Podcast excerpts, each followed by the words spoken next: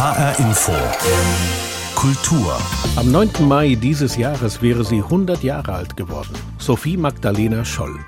Die Widerstandskämpferin gegen die Nazidiktatur wurde aber leider nur 21 Jahre alt. Denn am 22. Februar 1943 wurde sie durch die Guillotine in München hingerichtet. Als Mitglied der Gruppe Weiße Rose hatte sie zusammen mit ihrem Bruder Hans und anderen Freunden Flugblätter gegen den Krieg und gegen den Diktator Adolf Hitler geschrieben. Unzählige Schulen und Plätze in Deutschland sind heute nach ihr oder der Widerstandsgruppe Weiße Rose benannt. Für viele ist Sophie Scholl inzwischen so etwas wie eine Ikone geworden. Aber was sagt sie uns heute?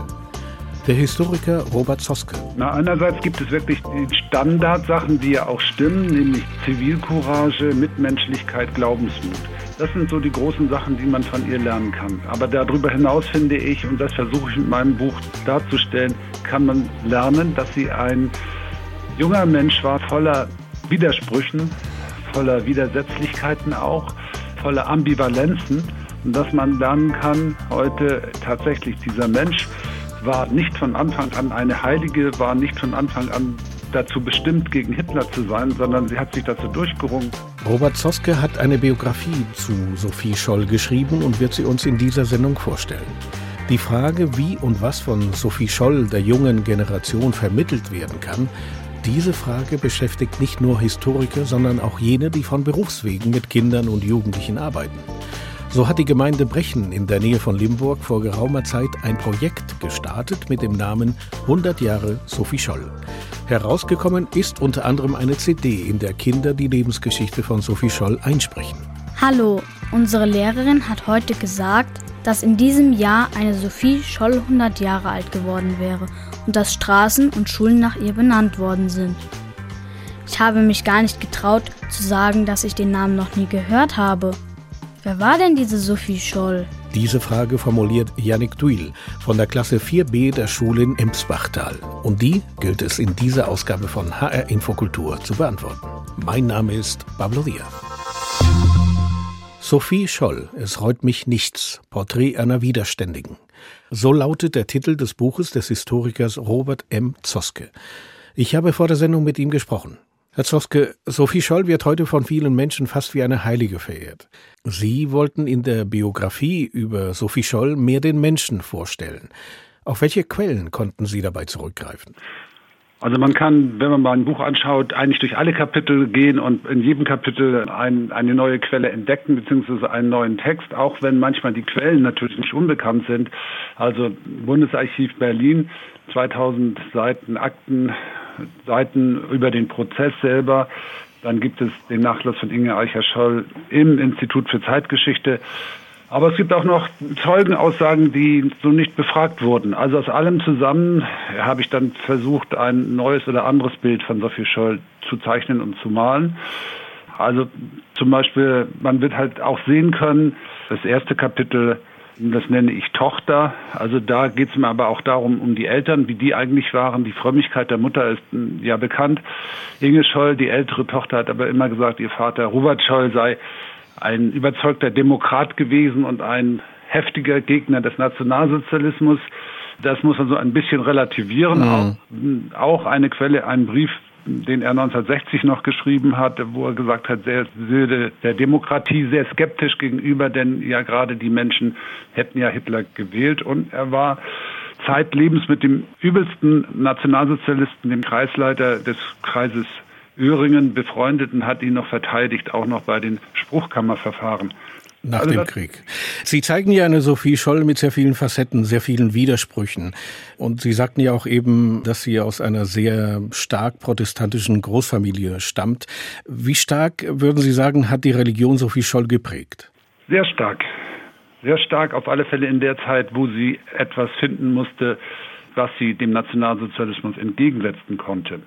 1937 lässt sie sich konfirmieren oder sie wird konfirmiert, da ist sie schon 16 Jahre alt, also sie weiß eigentlich schon, was sie tun kann und nicht.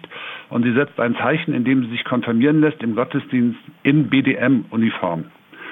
Damit signalisiert sie ganz eindeutig, ich glaube, dass Nationalsozialismus und Christentum und Kirche zusammenpassen. BDM ist äh, Bund Deutscher Mädchen, ne? Deutsch, Bund Deutscher Mädel. Also die, die Nazi-Organisation Gegenstück zur Hitlerjugend oder der weibliche Teil der, der Hitlerjugend. Da hat sie seit 1934 tatsächlich gedient und äh, im wahrsten Sinne des Wortes sich eingebracht und sie war schon davon überzeugt, dass man beides miteinander verbinden konnte. Je mehr sie aber Hitler und dem Nationalsozialismus skeptisch gegenüberstand, desto mehr wandte sie sich doch dem christlichen Glauben zu und versuchte dort Halt und Kraft zu finden, um etwas gegen Hitler machen zu können. Hm, wir kommen gleich nochmal darauf zu sprechen. Aber würden Sie zumindest sagen, Sophie Scholl war in ihren Anfangsjahren, ihren Jugendzeit eine überzeugte Nationalsozialistin und Anhängerin von Adolf Hitler? Also sie war in den ersten 30er Jahren so wie tausende Millionen andere auch, begeistert vom Aufbruch und der Meinung, nun entsteht ein neues Deutschland und ich als junge Frau, als Mädchen kann mich daran beteiligen. Ich werde ernst genommen. Als mit 13 in BDM rein und sehr schnell aufgestiegen, hat andere junge Mädchen geführt.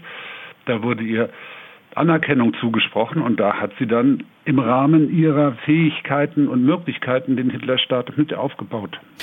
Hängt das damit zusammen, dass man natürlich in der Zeit äh, als sehr junger Mensch, als Pubertierende natürlich den Drang hat, äh, ja, rauszugehen, Neues kennenzulernen, dass die nationalsozialistische Ideologie sozusagen diesen Drang von ihr aufgenommen hat oder zumindest kanalisieren konnte im Sinne des Systems?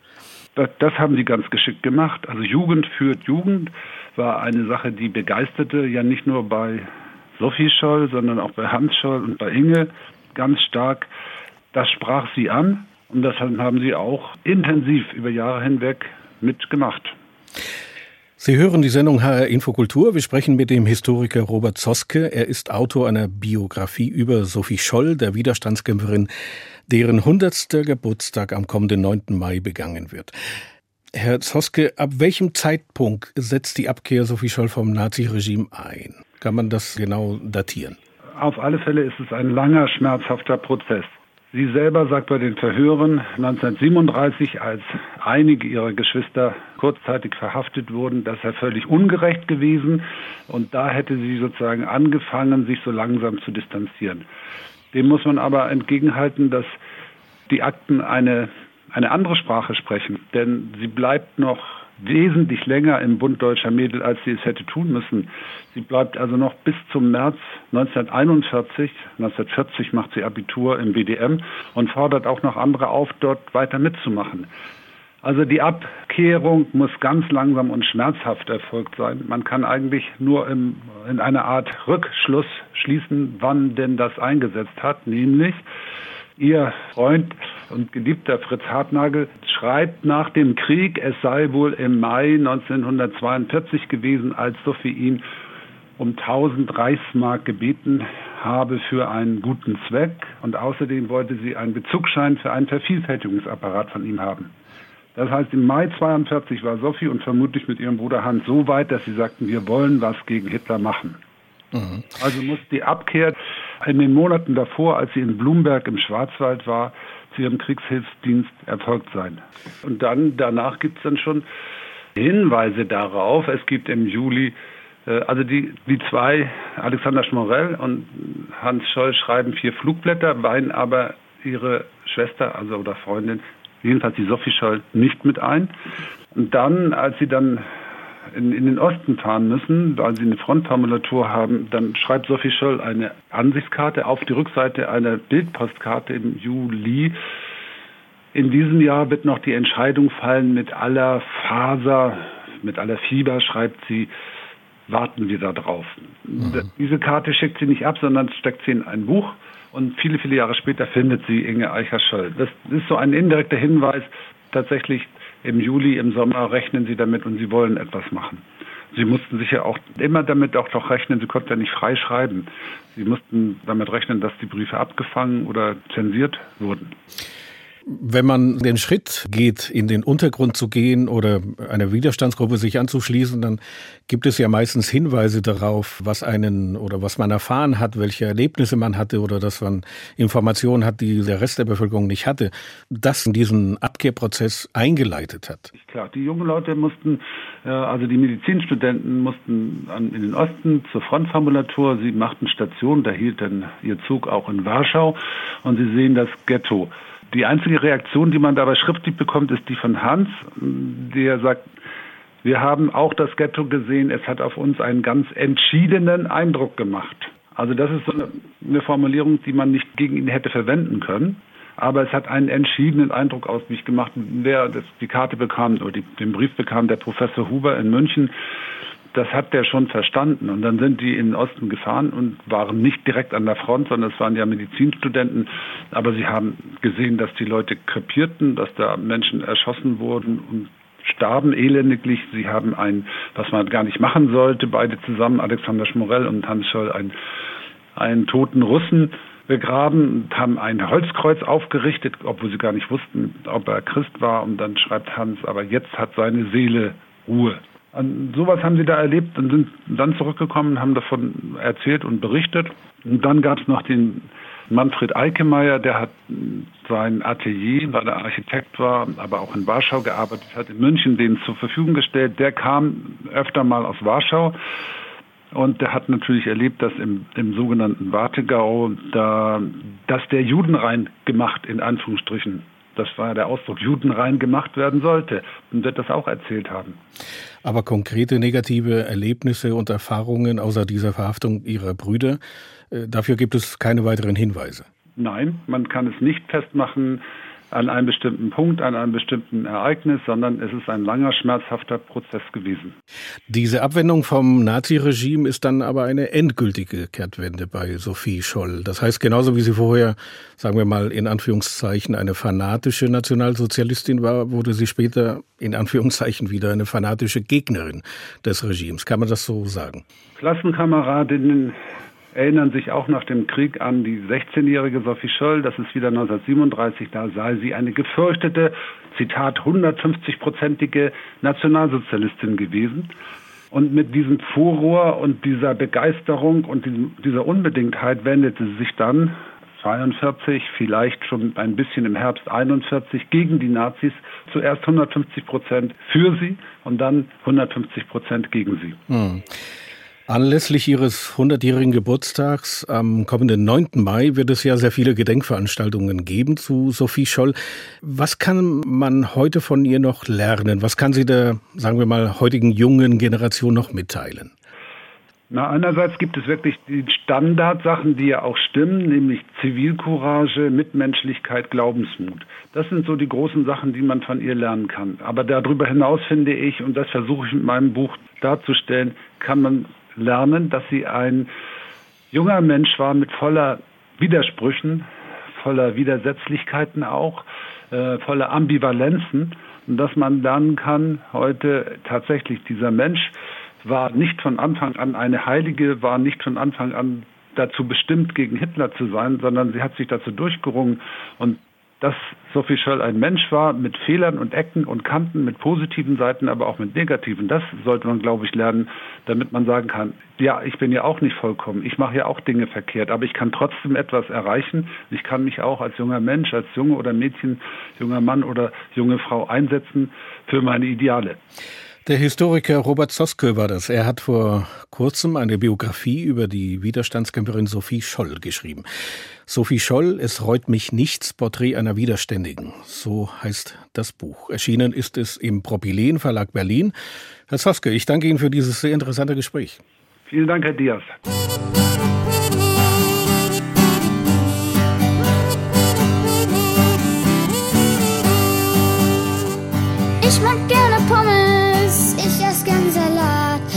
Ich liebe Schokolade und ich esse gern Spinat. Ich trinke am liebsten Limo und ich gern Apfelsaft. Ich trinke gern Kakao, denn der gibt mir richtig Kraft. Wir sind alle anders, jeder ist speziell. Wir sind alle Originale, ganz individuell. Wir freuen uns, wenn man nett ist, finden es blöd, bist du gemein sind doch alle anders, wir können trotzdem Freunde sein. Auch das ist Sophie Scholl im Jahr 2021. Ein Lied aus dem Sampler der Kinder- und Jugendarbeit Goldener Grund aus der Gemeinde Brechen hier in Hessen. Ein Ergebnis des Projekts 100 Jahre Sophie Scholl. Ins Leben gerufen von der Jugendsozialarbeiterin der Gemeinde Madeleine Wagner. Vor der Sendung habe ich Sie gefragt, warum war es für Sie wichtig, ein Projekt zu Sophie Scholl in der Gemeinde Brechen bei Limburg zu starten? Also für mich war es auf jeden Fall wichtig, dass wir kulturelle Bildung oder politische Aspekte in unsere Schülerschaft äh, in der Gemeinde Brechen, aber auch hier im Goldenen Grund hineinbringen, um ähm, nochmal eine andere Herangehensweise an den Nationalsozialismus und an das Thema Sophie Scholl in Schule hineinzubringen. Und da fand ich die Elemente halt von Musik und Kunst ein Türöffner zu den Herzen von Kindern und Jugendlichen. Was verbinden Sie denn persönlich mit der Figur Sophie Scholl? Sophie Scholl ist für mich auf jeden Fall eine Heldin und auch ein Vorbild, aufgrund dessen, dass sie ja in ihrer Zeit auch aus der Mitte kam und Ungerechtigkeit zumindest gefühlt hat und dann später auch gesehen hat und aufgestanden ist und gesagt hat, ich werde was in meinem Kosmos verändern und äh, dann letztendlich mit ihrem Leben bezahlt hat. Stand denn bei diesem Projekt äh, die Person Sophie Scholl im Vordergrund als Mensch oder geht es mehr bei dem Projekt um die Ideen, den Widerstand von Sophie Scholl? Es ging um den Widerstand von äh, Sophie Scholl, aber ich finde die beiden äh, Aspekte wichtig. Ich finde es wichtig, dass wir nicht ins Vergessen geraten, dieser Helden der Widerstandsgruppe der Weißen Rose und finde es aber immer auch wichtig, im Aspekt zu haben, dass wir unsere politischen ja, Situationen im Alltag immer damit einbauen. Deswegen fand ich beide Aspekte, weil Kinder müssen es auch in ihrer Lebenswelt irgendwie äh, konkretisiert haben, um überhaupt das nachvollziehen zu können, was dort geleistet wurde. Mhm. Und was ist das Resultat letztendlich des Projektes? Also was ist entstanden daraus? Also aus dem äh, Projekt ist das Geschenk dieser Musiksampler zunächst entstanden mit 19 äh, Bands, regionalen Bands, die Texte haben, die sich mit Ungerechtigkeiten im Hier und Jetzt befassen, um Toleranz und mehr Empathie. Dann ist ein Kinderlied entstanden und mit den Kindern äh, wir zusammen im Tonstudio aufgenommen haben. Dann ist noch ein großes Statement auf unserem Schulhof an der Schule im Emsbachtal entstanden und zwar das Sophie Scholl Porträt, wo wir dann auch ins Gespräch mit den äh, Schülern gekommen sind und zusätzlich wurde nochmal ein eigener Song für diese ganze Aktion von Vierzimmer Küche Bad Meer aus weißen Rosen komponiert. Und dazu wurde ein Video gedreht und alle regionalen Akteure hier im Landkreis des äh, oder des Goldenen Grundes, auch mein Bürgermeister der Gemeinde Brechen, Frank Groß, der sich an dieser Aktion beteiligt hat, sowie auch die Silvia Scholl-Menser, Bürgermeisterin in der Gemeinde Hünfelden, die dort eingebettet sind in dem Video von Vierzimmer Küche Bad. Also der Sampler mit den, äh, mit den Liedern der Musikbands aus Limburg und Umgebung wird ja am kommenden Wochenende, am 9. Mai, offiziell vorgestellt. Corona-konform heißt es. Wie soll das passieren? Also erstmal ist es so, dass wir ja natürlich so wie alle anderen Veranstalter auch in den Livestream gehen mussten. Das heißt, es ist kein Publikum vor Ort sondern die, die äh, das Programm gestalten, werden halt äh, aufgezeichnet und live dann übertragen, die dort vor Ort sind. Also wir sind trotzdem Open Air, also das heißt in, äh, Bad Camberg im Kurpark. Dort gibt es einen abgetrennten Bereich und die Künstler kommen nur mit tagesaktuellen Tests auf die Bühne und gehen dann nach ihrem Auftritt auch wieder. Das sind äh, die Bedingungen, die wir halt einhalten, da es ja leider keine Live-Veranstaltung geben kann. Geht die CD, geht dieser Sampler dann in den Verkauf oder was passiert danach? Ähm, der Sampler ist äh, kostenfrei und der Sampler ist für uns Jugend- und Schulsozialarbeiter. Wir verteilen diesen in den Schulen bei uns vor Ort, aber auch auf Jugendfestivals und äh, auch bei Veranstaltungen von Demokratie Leben vom Bundesmodellprogramm. Da wurde der Sampler ja auch unter das Projekt äh, von finanziert.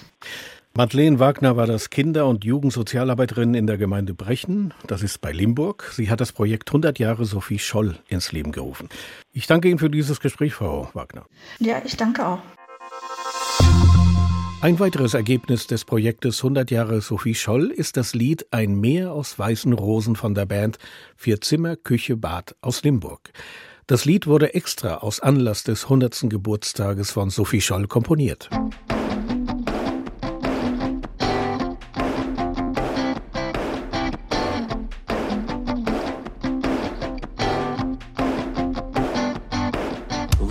Worte voller Hass und Neid durch unsere Straßen hallen. Weil nur Gewalt und Missgunst unsere Wohnzimmer beschallen. Wo die Herzen sich verschließen vor lauter Angst und lauter Frust. Pflücke eine weiße Rose und halt sie leuchtend in die Luft. Sei wie ein Meer aus weißen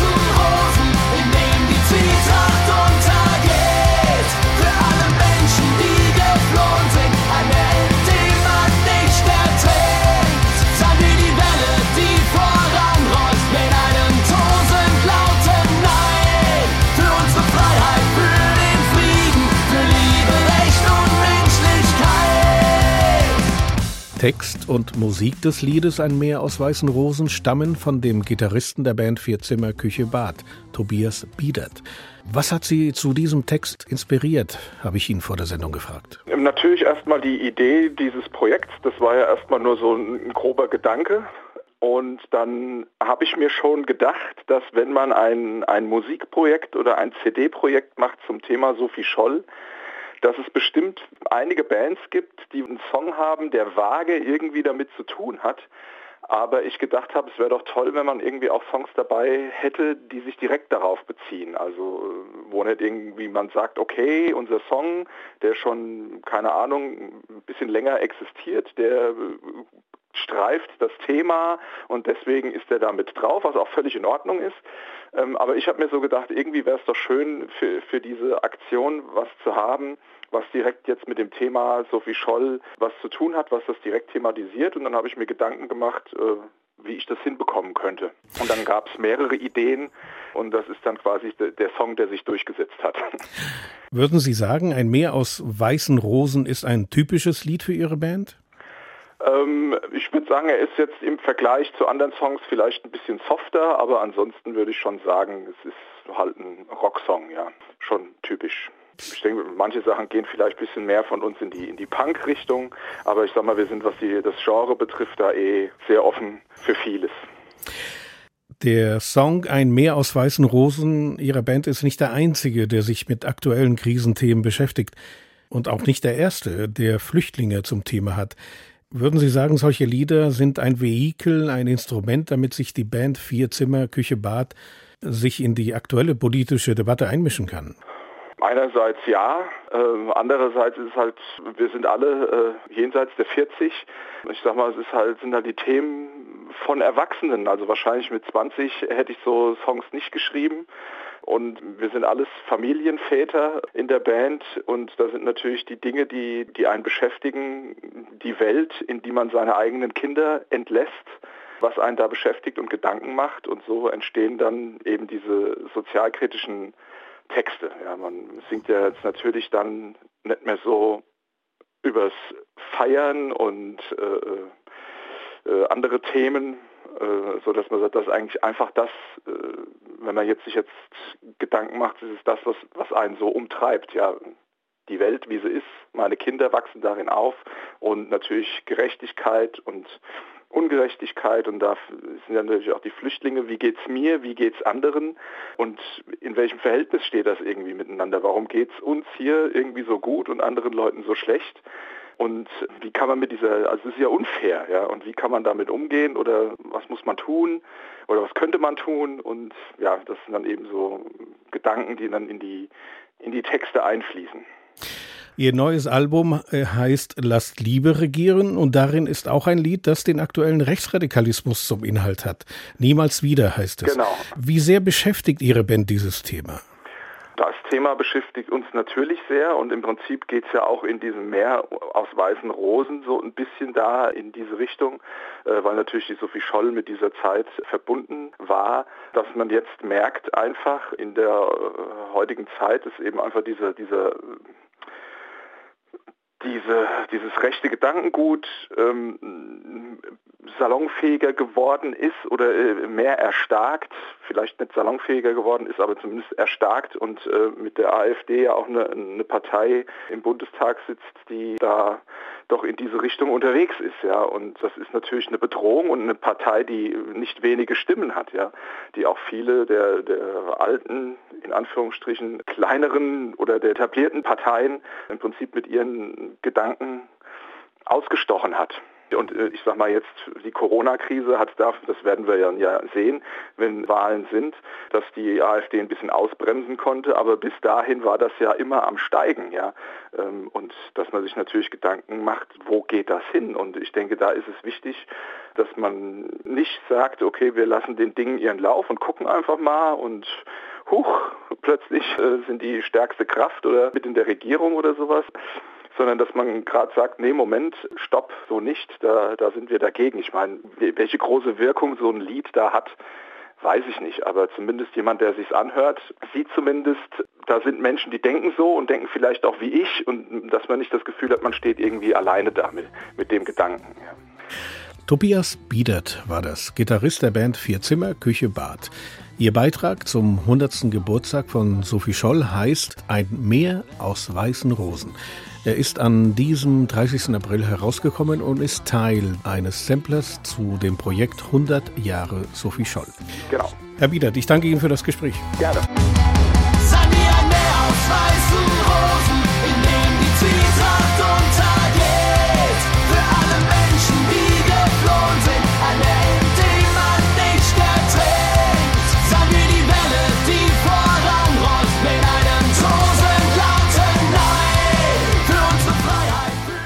Mit dem Lied Ein Meer aus weißen Rosen der Gruppe Vier Zimmer Küche Bad aus Limburg geht HR Info Kultur zu Ende.